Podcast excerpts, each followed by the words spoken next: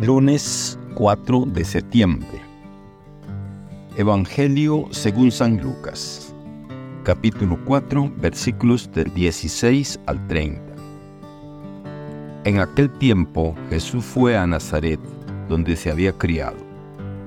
Entró en la sinagoga como era su costumbre hacerlo los sábados, y se levantó para hacer la lectura.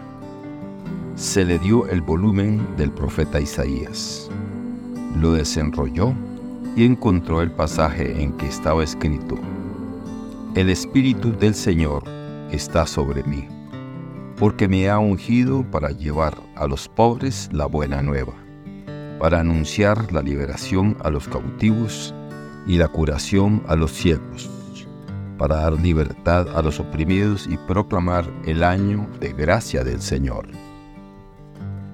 Enrolló el volumen lo devolvió al encargado y se sentó.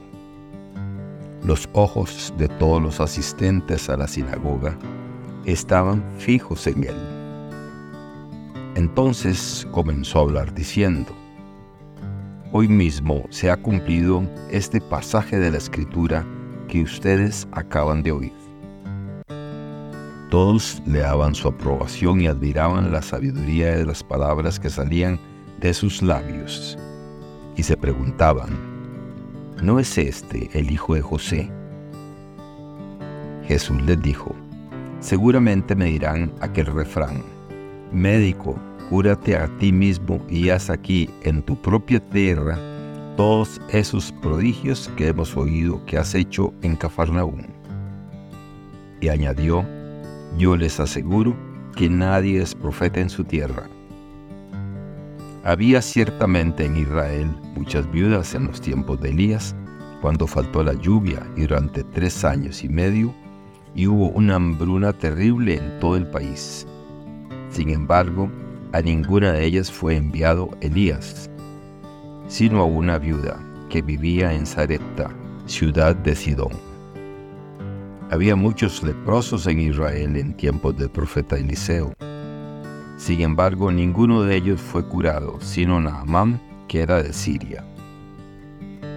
Palabra del Señor. Gloria a ti, Señor Jesús. Reflexión.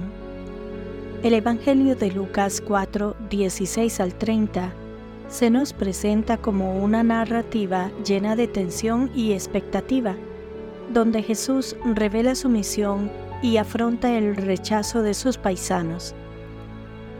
La primera lectura, tomada de la primera carta a los tesalonicenses, capítulo 4, de los versículos 13 al 18, aborda la esperanza en la resurrección, mientras que el Salmo 95 nos invita a la alabanza y la confianza en Dios como creador y juez. Cada uno de estos textos bíblicos ofrece un ángulo único, pero cuando se consideran en conjunto, nos proporcionan una comprensión más profunda de la redención y la soberanía de Dios.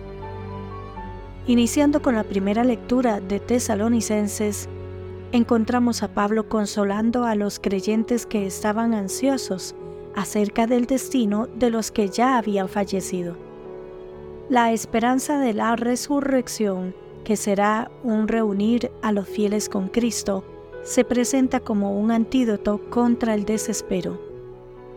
Esta esperanza escatológica es importante porque nos posiciona en un contexto más grande, donde la vida, la muerte y la eternidad toman un nuevo significado.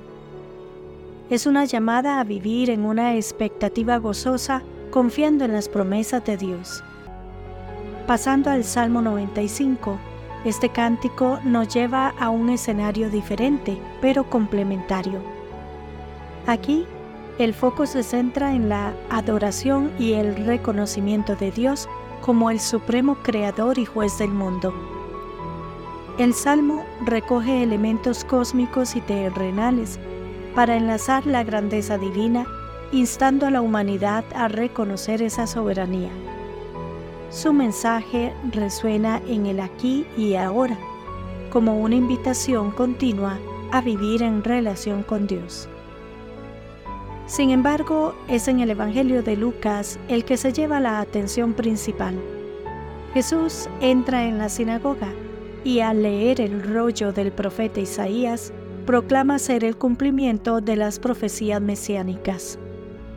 Al principio la gente se asombra de sus palabras, pero luego se torna hostil cuando Jesús desafía sus preconceptos y sus demandas de signos y milagros. Aquí el drama humano y divino se entrelazan, poniendo de manifiesto tanto la misión redentora de Jesús como la complejidad de la aceptación humana. Esta tensión en el Evangelio es especialmente relevante para nuestra era. Vivimos en tiempos donde las ideas preconcebidas, las expectativas y las incomprensiones nos dividen a menudo. Jesús nos muestra que la verdad, incluso cuando proviene de lo divino, no está exenta de ser cuestionada o incluso rechazada. Él nos reta a romper nuestras nociones limitadas y a abrazar una comprensión más completa y desafiante de lo que significa la redención y la aceptación. Al relacionar estas tres lecturas, se puede apreciar una armonía temática. La esperanza en la resurrección nos coloca en un estado de expectativa y confianza. El Salmo nos invita a la adoración, y al reconocimiento de la soberanía divina, y el Evangelio nos reta a una transformación personal y comunitaria a través del encuentro con Jesús, el Cristo. Son piezas interconectadas de una imagen más grande que nos habla del carácter y los propósitos de Dios. Para concluir, estas lecturas bíblicas nos ofrecen una visión integral de cómo vivir nuestra fe en un mundo lleno de desafíos y oportunidades.